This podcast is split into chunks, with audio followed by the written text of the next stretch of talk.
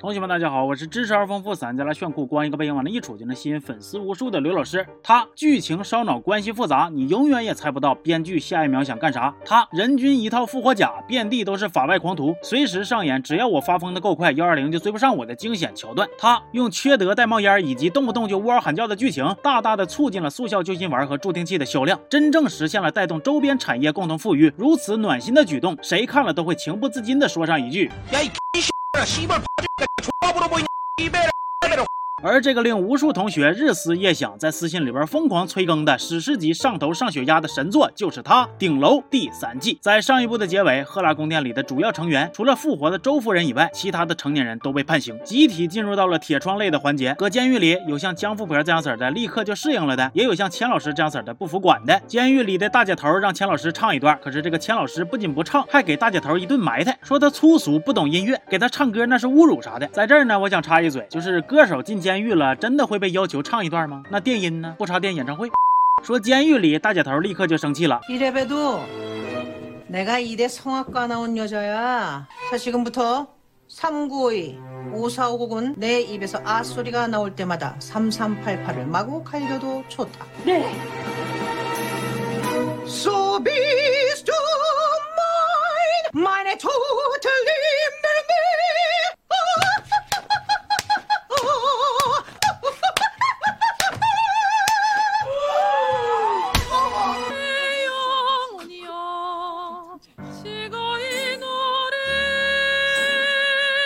下钱老师终于老实了，起码不敢明面上炸毛了。而老周那头鬼主意就比较多了，他故意激怒天夫，然后偷摸捅伤自己，把罪名甩给天夫。随后被送去医院治疗的时候，再跟手下里应外合逃出去。不过他并不是打算就这么跑了，而是要出去办点事儿就回来。他先是乔装打扮，亲自去炸死了罗根里，然后又开着大铲车闪现到了大法官家里边一顿威胁，为他之后被释放出狱铺路。最后在警方即将发现他越狱的时刻，赶回了医院。假装消失的那段时间，只是晕倒在了厕所里。老周的这波操作，我愿称之为魔法。在这之后，老周通过威逼利诱的手段，跟法官、检察官啥的勾结，强行给自己翻案，把杀害罗爱乔的罪名甩给了罗根里。而他自己呢，不光彻底洗白白了，而且还能回去继续当他的霸道总裁了。另一边，千老师通过装疯卖傻的方式获得了缓刑的机会，也被放出来了。之前他在里边的时候，安排手底下的人盯紧老周，现在有成果了。他从秘书手里得到了老周变装炸死罗根里的照片，因为千老师跟老周每次在大众视野里边秀恩爱，清雅集团的股价都会有所回升。所以为了拯救家族企业，千老师要求老周继续跟他扮演夫妻，并且在清雅集团的共同代表上添上千老师的名字。如果老周不同意，他就把照片发给周夫人和罗根里的家人。这下直接给老周给拿捏住了。而周夫人那头得知老周出来了，预感到接下来他肯定会接着作妖，尤其是之前差点被他杀死的小天才，非常危险。于是他灵机一动，就更改了目击者的证词，把老天才给捞出来了。同时，他还在私下里跟钱老师合作，准备来一个里应外合。就这样，复仇者联盟正式集结，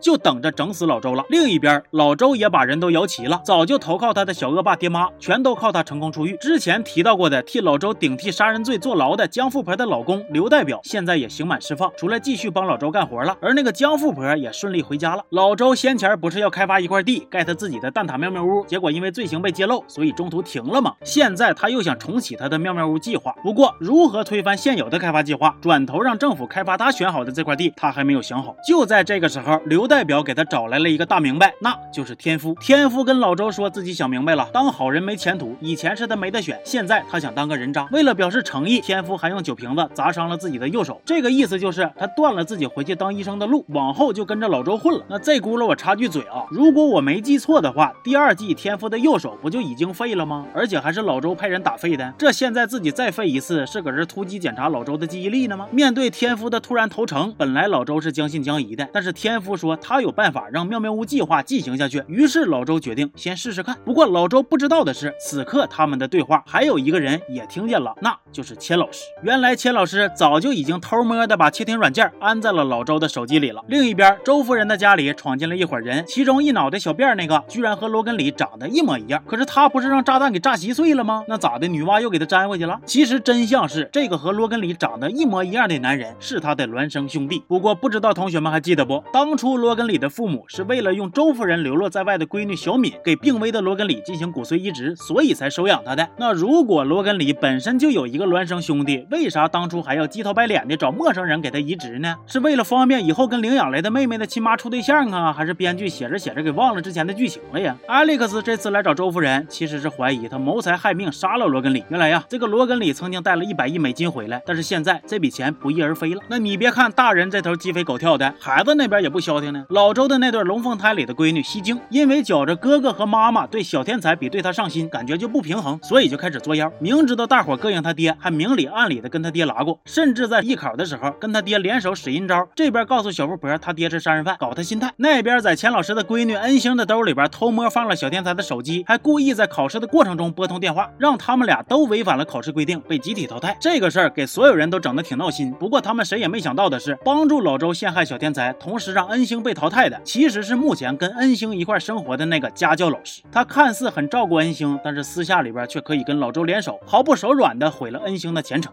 之前在钱老师坐牢期间，周夫人已经从钱老师的后妈手里把这个清雅艺高给买下来了，所以现在学校的一把手就变成了周夫人。在她查清楚真相，发现小天才他们是被西京陷害的之后，没有包庇自己闺女，反而将她退学处理。虽然这么做还了大伙一个公道，但是西京可是跟周夫人反目成仇，彻底的倒向了老周的阵营。然而，不光孩子的事儿让周夫人上火，在调查罗根里被杀案的时候，一个意外的信息也让她感觉震惊。当初罗根里回韩国的时候，还带了一个叫老白的男人，但其实这个老白的真实身份。是老周，而那个坏事做尽的老周才是老白。估计有同学看到这儿应该是迷糊了，我给大伙简单的解释一下，也就是说，这个老周其实是盗用了别人的身份，朗朗恶购。老周为了钱杀了带他做生意、对他非常好的老白的爹妈之后，又把老白关进了疯人院。警方四处通缉，却抓不到老周，因为这个时候他已经改名换姓，从给人打工的孤儿摇身一变成了富商的儿子了。不过这块呢，我有一个疑问，你说他改成一个全新的身份，警察抓不着他，我还能理解。这他换成老周的身身份，而真正的老周也没死，世界上就出现了两个老周，这警方得是有多熊，愣是一点都没发现呢。另外，咱说这个老白又是怎么从疯人院里边逃出来的呢？其实是罗根里查到了老周的小秘密之后，找到了老白，并且把他给救出来，一起对付老周的。只不过还没等他们动手呢，老周就先把罗根里给整死了。老白说爆炸的时候他就在现场，虽然老周变装了，但是他还是能看得出来那个人就是老周。紧接着，老白又掏出了一个戒指盒递给周夫人，说是在事故现场找到的，应该是罗罗根里准备跟周夫人求婚用的。不过你们就看啊，那老大的爆炸，汽车炸稀碎，人都给炸没气儿了，但是戒指盒却只是表面被烧焦。你这是戒指盒啊，还是保险柜呀？我合理怀疑这一块是个伏笔，暗示这个炸弹威力一般，后边罗根里说不定还能复活。